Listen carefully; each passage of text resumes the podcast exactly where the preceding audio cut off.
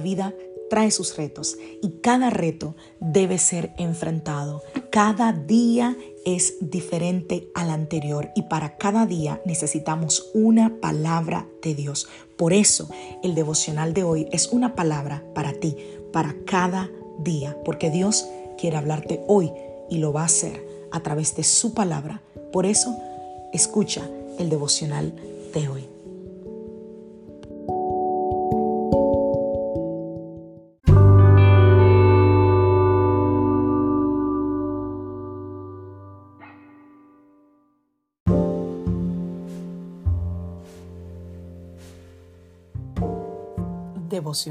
Del día de hoy.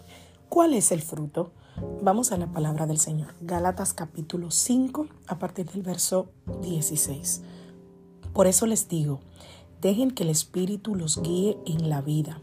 Entonces no se dejarán llevar por los impulsos de la naturaleza pecaminosa. La naturaleza pecaminosa desea hacer el mal, que es precisamente lo contrario de lo que quiere el Espíritu y el Espíritu nos da deseos que se oponen a lo que desea la naturaleza pecaminosa.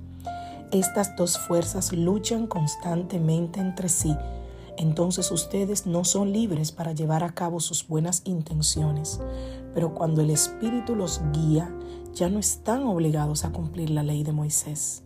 Cuando ustedes siguen los deseos de la naturaleza pecaminosa, los resultados son más que claros. Inmoralidad sexual, impureza, pasiones sensuales, idolatría, hechicería, hostilidad, peleas, celos, arrebatos de furia, ambición egoísta, discordias, divisiones, envidia, borracheras, fiestas desenfrenadas y otros pecados parecidos. Permítanme repetirles lo que les dije antes. Cualquiera que lleve esa clase de vida no heredará el reino de Dios. En cambio, la clase de fruto que el Espíritu produce en nuestra vida es amor, alegría, paz, paciencia, gentileza, bondad, fidelidad, humildad y control propio. No existen leyes contra esas cosas. Los que pertenecen a Cristo Jesús han clavado en la cruz las pasiones y los deseos de la naturaleza pecaminosa y los han crucificado allí ya que vivimos por el Espíritu, sigamos la guía del Espíritu en cada aspecto de nuestra vida. No nos hagamos vanidosos, ni nos provoquemos unos a otros, ni tengamos envidia unos de otros. Estas nueve características que habla aquí el libro de Gálatas representa cómo Dios quiere que sea cada uno de sus hijos. Eso no se logra con el resultado de un esfuerzo personal, sino que es el resultado sobrenatural del control del Espíritu Santo en cada área de nuestras vidas. Primer punto, el amor.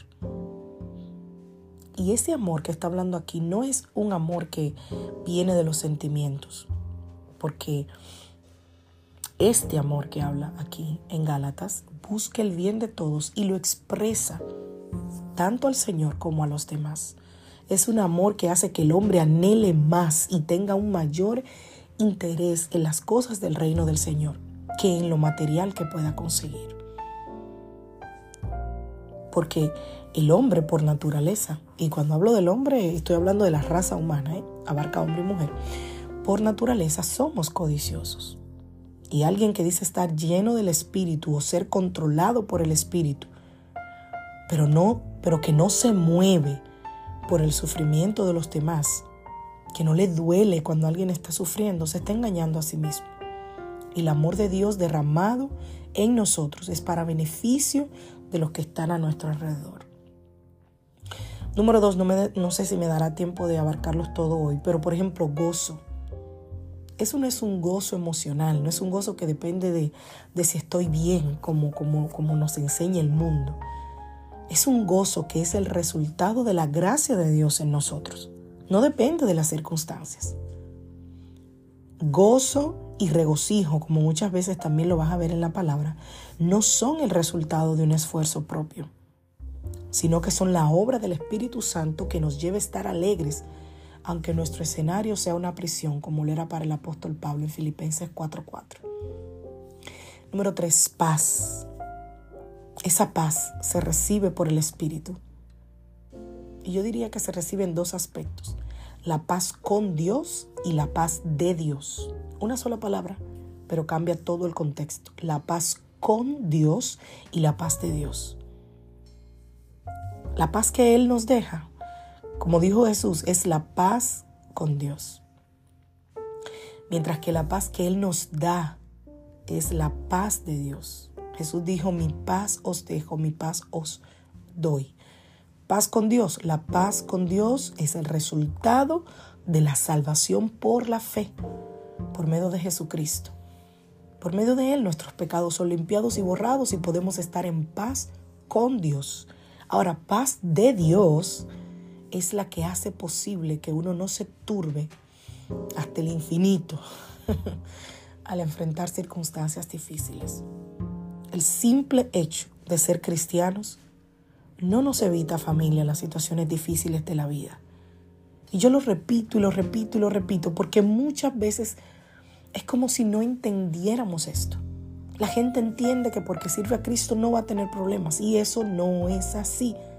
El simple hecho de ser cristiano no nos evita las situaciones difíciles de la vida, pero la presencia del Espíritu Santo nos puede dar uno de los más grandes tesoros que podemos tener en esta vida, la completa paz de Dios, la paz de que es Dios el que tiene la última palabra. Mañana seguimos hablando sobre cada una de las manifestaciones del el fruto. Que Dios te bendiga. Que Dios te guarde. Soy la pastora Alicia Lodrijo de la iglesia Casa de Su Presencia y te saludo desde Greenville, Carolina del Sur, deseándote que tengas un feliz día. Hoy es lunes, familia, lunes, inicio de semana. Que tengas una semana de victoria, de buenas noticias, de puertas abiertas. Que sea una semana donde veas la mano poderosa y milagrosa del Señor sobre tu vida, sobre tu casa, sobre los tuyos y que sea una semana donde tú puedas rendir cada vez más tu corazón y tu voluntad a Él.